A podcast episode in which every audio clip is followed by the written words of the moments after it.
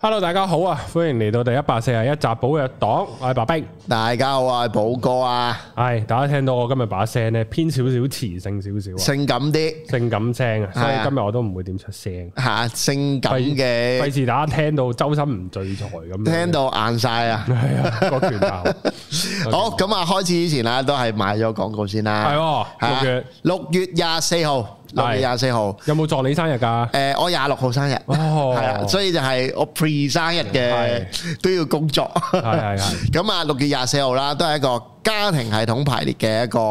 诶、誒工作坊，係朝早十點到晚上五點鐘。係係啦，咁啊，誒、有兩種可以參加嘅方式嘅，一種咧成為案主，即係如果你成為案主咧，其實就係你可能呢一刻你生命上面遇到一啲問題，可能係錢銀也好啊，感情關係也好啊，家人也好啊，總之就有啲嘢可能你卡卡地啦。咁你想攞多啲角度去睇，揾下個核心問題邊嘅時候，歡迎參加。第二就係你去做一個參加者啦，就係、啊，其實都唔知咩係加牌，咁啊想嚟去感受下、觀摩下、學習下，咁誒都無任歡迎嘅。咁啊位置有限啦，都係嗰句。咁啊有想報名嘅，盡快 I G D M 我啦，係係啦。咁啊好，開始我哋今日嘅課題啊，話說咧，今集諗呢個 topic 咧。係即係算係我拋個 topic 出嚟啦，係啊咁但係即係最辛苦嘅，即係十集都係寶哥做啦。啊咁係話說咧，點解有呢個 topic 咧？就係、話說有一個大神啊，即係係有個大神咧就話：喂，你主 channel 講講下呢個 Nvidia 嗰個創辦人啊，唔撚記得叫咩名啊，直頭係啊。係，咁咧就啊，佢黃仁勳啊黃仁勳啩，讀個分字啩，應該係希讀望個分字啦，係啦，黃仁勳咁啊，阿勳講下佢係啦，咁咧就佢就應該係幾好講嘅。係咁啊但係而家大家知我已經做咗婦女新知啊嘛。係咁婦女新知就即係霎時間咧，要做翻人物字咧，唔係唔得，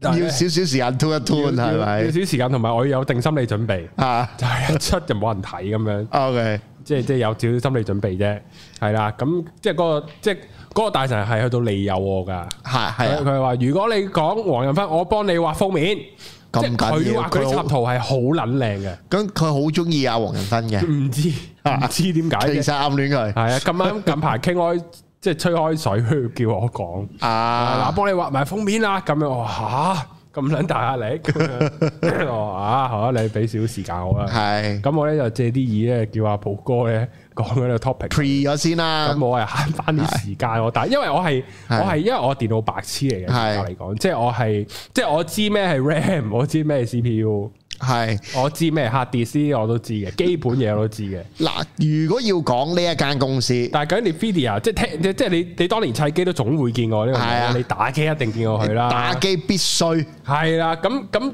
但係你係咩嚟係唔知嘅，總之佢張卡特別貴啫，我哋知係炒咯， 咁樣炒到撲街咯，係啊，就係成日噏撚啲型號出嚟，好似好撚型咁撚樣，係即係啊唔明啊。四零九零、四零八零，即係啊係如果你攞住張四零九零啊，你就出去有蝦條啦，已經，係啊係啊即係呢個獨男界係咁樣樣啊，系啊，即系你講得呢句，你知你一定冇下 調，白痴啲女都唔知你啱乜。乜撚嘢四零九零啊？係啊，咁啊，誒講少少啦，即係誒誒，其實最近點解會講呢個呢？我諗呢間公司其中一樣嘢係佢一夜之間啊，即係股價爆升二十六個 percent 哇。係啊，咁啊，同時間咧，呢個女股神 Catherine Wood 咧係就俾人哋掘咗出嚟，就原來一月嘅時候就賣咗啲 Nvidia，就 覺得好撚貴啦，點知再創新高嘅。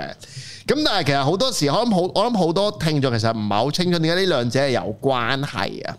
咁其實呢，誒、最主要就係因為其實去去做 AI 相關嘅一個誒、啊一個工作啦，或者你做嗰啲 hardware 呢，其實係需要大量嘅 GPU 嘅。咁何謂 GPU 呢？其實我小弟回想起我第一次接觸 GPU 呢，就係都係打機嘅。嗯，即係因為嗰陣時、呃、因為其實呢，咁我我都係一個重度嘅遊戲迷啦，即係我係講緊由三歲開始就打遊戲機噶啦，吓係啊。咁撚真係咁細真係咁細個，係我三歲嘅時候係打紅白機嘅，即係屋企嗰陣時我舅哦父，因為咧話説即係講下啲閒話啦，咁啊嗰陣時我唔係成日跟翻屋企瞓嘅，咁啊要跟阿婆婆住嘅，咁我阿爸媽一走嘅時候就爆喊噶啦。嗯咁跟住嗰陣時咧，我啊我舅父有部紅白機咧，一開機咧我就會靜落嚟噶啦， 哦，即係第一代電子奶嘴。冇錯啦，哦，诶，我係從诶嗱，我啱啱咧 search Google 啊，係就係紅白機啊，任天堂嘅紅白機就係我發覺我係冇見過嘅，原來嚇、啊所以我即同係你喺我係出世之後有啲 gap 係嘅，，我係嗰啲黑白 mon 嗰啲 Game Boy 噶啦，哦重嗰部灰色 Game Boy 係啊係啊要用係啊四粒電嘅。係係系係，啊，咁啊，所以诶，咁、其實一路都係遊戲機嘅世界啦， 即係講緊啊，由由诶 PS 啊、PS 二三四啊，咁去到玩電腦啦，因為成日細個成日覺得玩電腦係好奢侈噶，因為其實咧，即係喺喺我眼中，其實電腦都係部遊戲機嚟嘅啫， 吓，即係嗰阵时冇咁多咩噶嘛，即係冇咁多實用嘅用途噶嘛，咁所以咧嗰阵时其實诶、呃、开始接觸呢、個个呃 GPU，即係叫做 display card 啊。咁就係、都係關 NVIDIA 事嘅，因為嗰陣時開始有啲我哋叫三 A 嘅遊戲啊，即係啲立體嘅 game 咧。如果你唔冇 display 卡咧，係喐唔到啊！即係直頭係一格格格格格格格咁樣。咁、個原因係咩？其實就係 GPU 嘅設設計咧。嗱，本身 CPU 你又當一個人嘅大腦啦，係咪？咁、個大腦其實佢好撚多嘢做噶嘛，即係你開機又要用佢，你開多個包晒要用佢，跟住可能你開多一個 program 要用佢，即係總之佢係好多嘢做嘅。即係基本上部機所有嘅嘢佢都要做啦，咁所以咧佢係好忙碌嘅。咁但係礙於咧，其實你去處理一個誒、呃、極影像嘅時候，影像嘅時候，咁其實咧佢個需要嘅處理嘅算力都好多啊，嗯即係你當個腦嘅容量其實就唔夠啦。咁所以咧。後尾就出現咗 GPU 呢件事呢，就係、嚟做啲咩呢？就係佢專係淨係搞個圖搞個像搞個樣嘅啫，即係淨係搞圖像嘅啫。咁所以佢就好專，即係基本上所有嘅性能上面呢，佢都淨係去處理圖像啦。哦，原來 GPU 即係顯卡啊，係啊顯卡咯我屌，我最哦，係仆啊教練，即我係吸明晒，一明晒得啊，係啊。咁咁所所以以打機就係谷爆張顯卡得㗎，係，所以打機冇顯卡係一定係搞唔掂嘅。我會起格啊、窒機窒到爆炸啊等等啦，即係大家如果有打過 game 明啦。咁但係點解同 AI 有關係呢？其實關佢去 train 一個，即係其實就同 deep learning 有關啦。即係其實如果誒、呃或者我哋叫 machine learning 啦，即係誒、呃、機器學習啊等等啦。咁呢度講，即係我唔係專家啦，我都係皮毛嘅啫，講錯嘅就屌啦，冇緊要嘅係啊。咁但係簡單啲嚟講呢，其實你去 train 一個，你 train 一個誒、呃 AI 嘅 model 呢。打個譬如啦，譬如你而家你想寫一個 AI，你教佢玩貪食蛇，咁其實呢，佢入邊有好多個，其實你當呢，佢就好似呢，依家要教個電腦去圖像化咗一件事嘅，佢會有好多選擇肢嘅，即係譬如啊、呃、轉左定轉右，轉右行兩步定轉右定轉定係轉左行一步，知唔知佢有好多唔同嘅一開二、二開四、四開八咁樣好多唔同嘅選擇肢。咁佢就用呢件事呢，佢係要用個 GPU 嚟去運行呢件事嘅，即係你當佢佢教一個。其實 AI 點解會有呢、一個依家有嗰個效能呢？就係點？佢個原理係咩呢？就係、譬如你而家問佢一個問題，佢就喺好多無窮嘅選擇肢入邊去揀一個佢覺得係最貼近噶啦。咁途中咧，我哋學一樣嘢叫 machine learning，即係我成日講嘅 machine learning 係咩？就係、你就係個電腦路，佢自己會自己學習嘅。譬如哦，今次行咗 A 條路行錯咗喎，佢就會記得啦。咁下次佢就唔行 A 嗰條路噶啦。咁但 A 嗰條路佢就已經記咗嗰條路線噶。咁你就當好似畫咗一畫咗一筆落去啦。跟住你又有 B 條路線，咩又畫畫畫畫畫畫畫，咁你就係好多好多唔同嘅選擇啦。咁誒、呃受益於即係其實咧好有運，我講緊黃仁勳啦，係係啊，咁呢一刻就 AI 嘅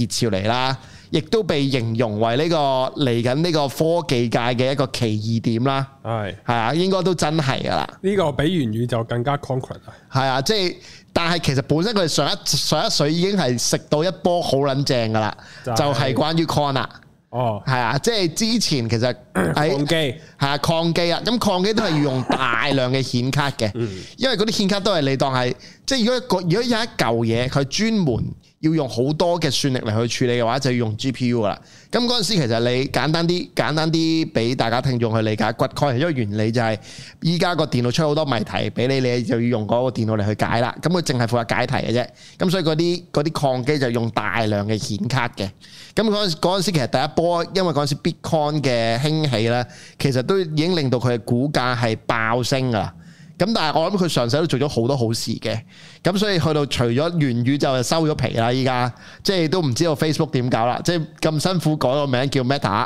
係咁但係依家唔冇人理啦，OK，咩話咯變咗係啦，咩話 咩話啦，OK，咁誒去到 AI 嘅崛起啦，咁依家因為其實 AI 崛起個奇異點喺邊度咧，就係、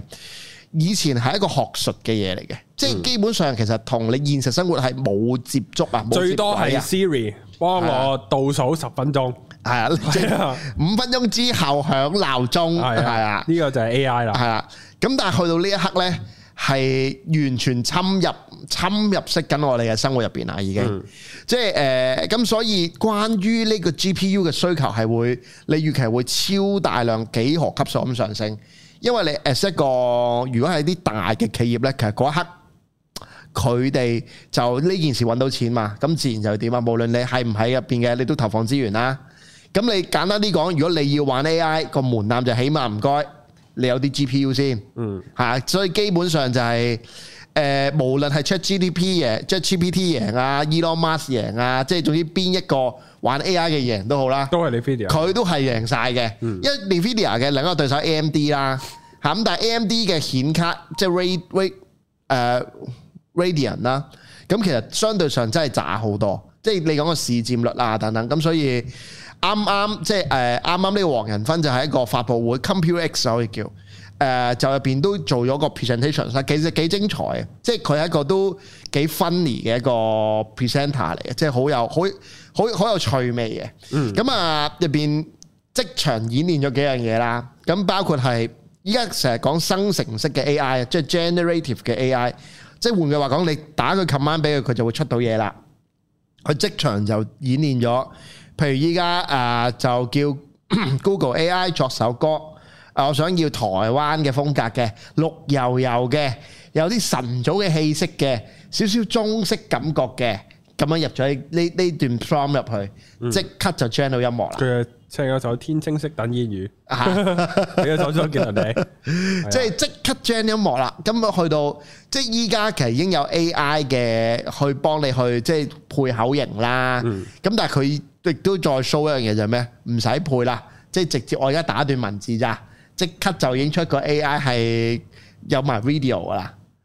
咁誒、呃亦都包括啦，其實依家誒就講 Adobe 嚟講啦，都開始 apply 緊好多 AI 嘅 plugin 喺佢哋嘅剪片工具度啦。譬如 Premiere 依家已經有 plugin 咧，係誒、呃專係 for podcast 嘅。嗯，咁你去到嗰個人講嘅時候咧，佢係幫你幫你剪埋片啊，即係就會 zoom 你個大頭落去啦。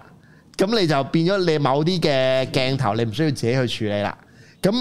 依家係講緊佢去處理呢啲你想做嘅嘢，你個時間係完全大幅咁縮窄，同埋最近講緊誒，譬如大家可能有留意啦，AI 孫燕姿啦，嗯，係啊，跟住誒，即係用孫燕姿把，即係譬如你擺容祖兒首歌上去，係啊你話我用孫燕姿把聲唱出嚟，係啦。咁你就會聽到孫燕姿唱容祖兒嘅歌啦。跟住又有即係琴日睇到有誒、呃 Ka- AI 嘅 Kanye West 唱翻 JB 嘅歌啦，唱翻朝共咁樣樣啦係，係 即係 which is 我唔知道其實 Kanye West 唱廣東話係點啦，咁係類似示範咗啦，跟住又有嗰啲誒呃咩 AI AI 周杰倫唔係 AI 陳奕迅咯 AI 陳奕迅又唱翻林家謙啲歌林家謙啲歌啊，即係類似咁樣嘅嘢啦，咁係。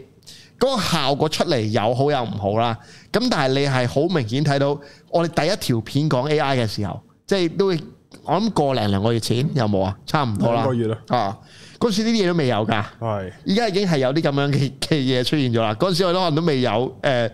誒、auto 字幕，而家我哋都已經有 auto 即係 generative 嘅字幕啦。咁所以其實講緊誒 AI 嘅發展係不可逆嘅，即係 which is 我覺得會嚟緊係類似呢個電話咁啦。你發明咗嘅時候，你就基本上翻唔到，翻唔翻轉頭啊！即係攞到嗰個方便。咁所以 NVIDIA 本身佢而家就喺個即係龍頭，龍頭中嘅龍頭位噶啦。佢越發展得好呢，佢嘅佢嘅呢個即係佢嘅股價或者佢嘅需求會越嚟越升啦。嗱、唔係叫大家買啦，依家即係唔我哋係就投資建議？從來冇投資，亦都冇，亦本人亦都冇持有以上嘅股票嘅。OK，但係純粹如果你覺得係 即係誒呢一刻，如果 AI 係會繼續去有好長嘅時間去發展嘅話呢，咁即係換句話講呢，阿黃仁勳呢就有排得去玩啦。係啊，咁誒、呃而個發展係真係快到離譜啊！即係香港係唔覺嘅，我想講，嗯，因為香港係即係誒、呃我哋媲美緊北朝鮮啦，唉誒、呃呢、個 仲有啲咩地方 南俄羅斯啊，係啊即係類似呢啲啦嚇。係咁係，所以咧，我哋係好唔方便去用啦。即係誒、呃你用 VPN 啦，而其實依家 ChatGPT 有某啲嘅 VPN 咧，佢係會再 send 數再 block 翻你嘅。咁亦都係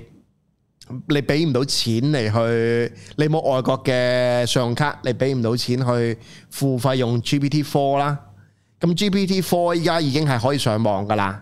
即係佢可以即即佢已經自由啦。係啊，佢 free 咗啦，佢唔再係局限喺二零二一年啊嘅 data 啦，係佢可以有個 live data 啦。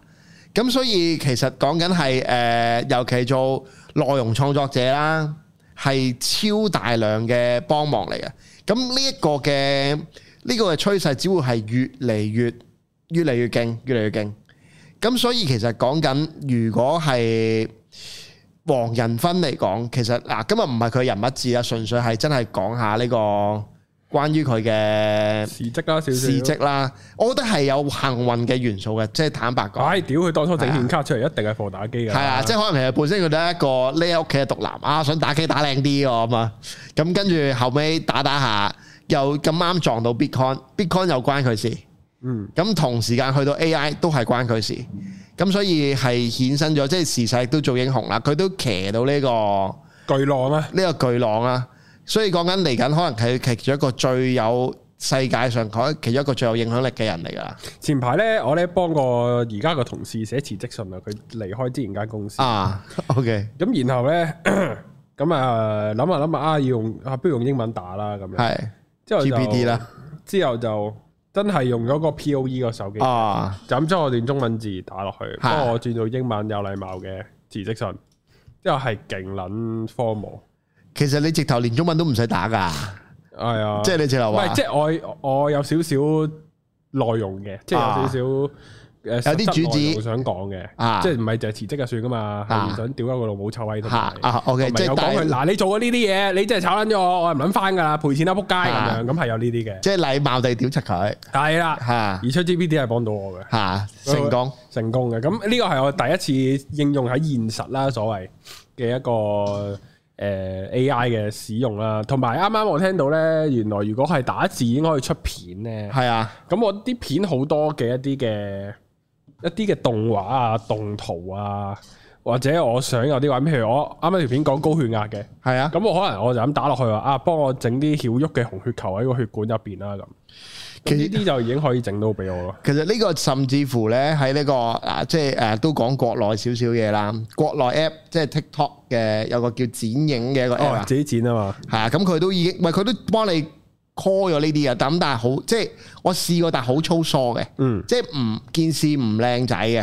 咁但係依家其實已經有呢啲嘅 application 㗎，即係基本上其實呢一刻你想揾有啲嘢係 AI 嘅嘢，已經係有，都已經有 application 啦，係你有冇用到㗎咋？係啦。而咧呢、個誒、呃即係引用啊作者啊係。 ，Facebook page 作者咧呢篇文係好有趣，我想講。係即係嚟緊大家面對嘅咩世界呢？呢、個可以大家就審視下啦。話說呢，有律師啊，利用 ChatGPT 咧幫佢揾案例嚟打官司。 係咁保險起見呢，佢仲問咗佢問咗三次 ChatGPT 話你確唔確認？呢個係真實案例嚟㗎。又又呃鳩佢又點知結果上庭發現案例並唔存 在，仆街個律師好恐怕要被釘牌， 即係佢攞撚咗個假嘅案例出嚟打， 人哋梗係 ban 你，即係梗係釘你牌啦，屌你老味，你傻㗎咁樣， 你自己老作個案例出 嚟，咁啲人唔撚知，佢 G B，屌你呢個係大柒啊真唔係，其實我我覺得佢揾完呢個案例，佢可以翻返去自己嘅係個 database， library 揾下嘛，即係你可以 match 翻㗎嘛。係啊懶咯，係啊，之後咧就有教授咧為咗打擊學生用 ChatGPT 交功課咧，就將份功課輸入咗 ChatGPT，就問喂係咪你係咪 ChatGPT 你寫㗎呢份功課啊？咁、一經確認，一經 ChatGPT 確認咧就全部零分。嚇但係其實有學生咧就話：屌你冤枉啊！我真仆係街，仆街我自己寫嘅，屌你咁樣。教授咧一概唔信，係啊。之後咧就佢哋咧就發明咗一個新嘅形容詞啊，連自己 AI 都信以為真嘅錯誤答案。呢個啊 term 叫咩咧？叫 AI 幻覺。 A- 人工 AI illusion，係啊，人工智能已經進步到係會出現幻覺㗎啦。咁同人真係好撚似啊！呢個已經唔係 fake news 咁簡單，係佢人工智能都相信咗呢個係真。咁由程式員咧就話佢哋日後咧會加入一啲過程去監督個機制嚟解決呢個 AI 幻覺啦。咁啊，結果就即係效果比結果監督有用啦，咪有助思維減少產生虛假信息啦。咁然後咧就去到一個好哲學嘅問題，啊吓，就係、What is reality？咩啊哇！係真相咧？係啊，呢個係一個即係即係呢個都係作者拋出嚟問題，啊好古老嘅一個哲學問題。當懷疑推到極致咧，人類連自己都冇辦法證實眼前我嘅嘅所有存在經驗究竟係咪真係咪嘅？真實，而唔係我哋真實嘅幻覺。幻覺咧唔係增強理性精錯就能解決嘅東西嚟嘅，恰巧相反，強化理性可能產生更多嘅理性幻覺。明明記得有呢啲嘢係真㗎，理性反覆求證咧，令佢更加確信佢係真嘅，但係終究可以係未曾發生過嘅。諷刺咧就係人類正係呢個 AI 幻覺嘅元兇， 因為人類每日都訓練緊 AI 產生更多嘅幻覺。最近流行以照片以外嘅範疇去填充延伸嘅背景啊，即係咧嗰啲 meme 圖哦係你擺落個 AI 度咧，佢幫你畫翻大佢，係但啊，係其實畫大嗰個位都係 AI 畫出嚟嘅，都係 illusion 嚟嘅喎。係啊！其啲人實咧就讚歎佢好真啦，啊咁咩係真咧？就係咁啊！好啦，眼見依家係講緊真係一句说話係咩咧？眼見未為真係啊咯！，即係我就咁即即係 share 下，即係最近我睇到嗰嘅下咧，我以為個 AI 係揾翻個原圖出嚟，啊吓。原來唔撚係，係 AI 畫翻個擴展咗個 version 出嚟，我屌啦！你淨係睇诶 Photoshop 嘅嗰啲 AI 咧都癲噶，即係譬如诶抹咗中間嗰條雙黃線，加翻兩條雙黃線落去啊！即係依家係個 application 去到咁啦嘛，但係你真係唔覺係假噶。跟住去到咧，譬如咧，啊我之前睇有條片就係、譬如你而家你呢張相係打側咗個頭啦，咁佢哋可以咧淨係圈住你個頭咧扭翻正佢㗎。嗯即係正面翻個，咁你唔會覺得違和啊？佢嗰啲會幫你補翻噶。嗯，咁係一個嚟緊係一個眼見未為真嘅嘅，所以呢，其實騙案係會越嚟越多。即係你以前你會覺得，誒、都有，即係譬如裸聊陷阱咁計啊，即係你都覺得係可能佢冇得俾你睇，而家佢真係就咁就整條女俾你睇㗎啦，即係有晒要幾大波得咁大波，條腰有幾咁有得咁有，有埋聲嘅，跟住其實嗰個都係假嘅。咁所以誒、呃但係其實應該嚟緊係會好，即係係會有悲劇嘅，我自己覺得，因為因為咧嗱咁樣講啦，八二定律啦，你人大部分都係冇乜咁都係豬講兜好啊，係咁講好似好衰啦，但係真噶嘛係，即係你八成人都係豬兜嚟㗎啦。係咁跟住你會更加多假嘅嘢啦， 即係假新聞啊、假消息啊，所有嘢都可以帶風向啊。咁誒、呃而呢樣嘢只會成為咗更加大嘅主流咯。即係越越新嘅科技會帶嚟越大嘅我係唔敢諗，如果下一次有啲咩抗爭啊乜鬼咧，嚇好似二零一九年咁咧。嚇，我諗唔到個炒車現場係可能係一萬架車炒埋變咗，不過全部都係假㗎。係啊！即係我都唔知可以點做，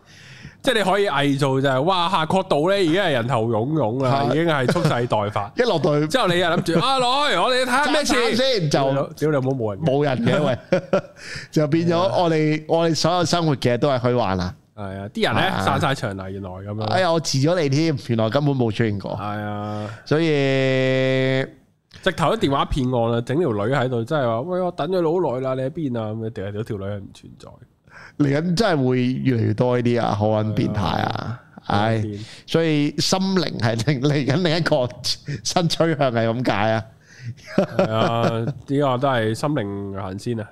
唉，所以大家照顧好自己內心啊！我呢個世界已經冇嘢係真㗎啦，大家可以睇翻呢個 Spiderman 二啊，啊即係打呢個 Mysterio 嗰集啊，啊！其實我哋兩個都係假嘅呢一把，所以即係佢 佢嗰個橋好勁啊嘛，佢個橋就係啊用無人機打啲假嘅頭，即係投即係投射啲影像出係啊嚟，係扮到佢好勁，然後又有怪物，又去打贏咗只怪物啊嘛，啊，其實係假嘅係其呢實係假嘅。咁你點先可以睇到咧？就係你用 Spider Sense 就可以感覺 到。個。咁所以我哋要開始同個天連結啦。係啊但係呢個可能都係假， 即係你都唔知邊係真啊！咁啊，求咁啦。係冇錯，咁啊，所以大家留意啦，即係呢個 AI 冇得變噶啦，即係啊係只會越嚟越、越嚟越、越嚟越發達。你點用，或者你點理解，或者你點樣去 adapt 喺，就真係裝備下自己啦。又講啊，係幾個月講幾次啦，到時淘汰嘅就係唔識用 AI 嘅你㗎啦。係啊，係啊，今年俾你喺度，好我哋拜再見，拜拜。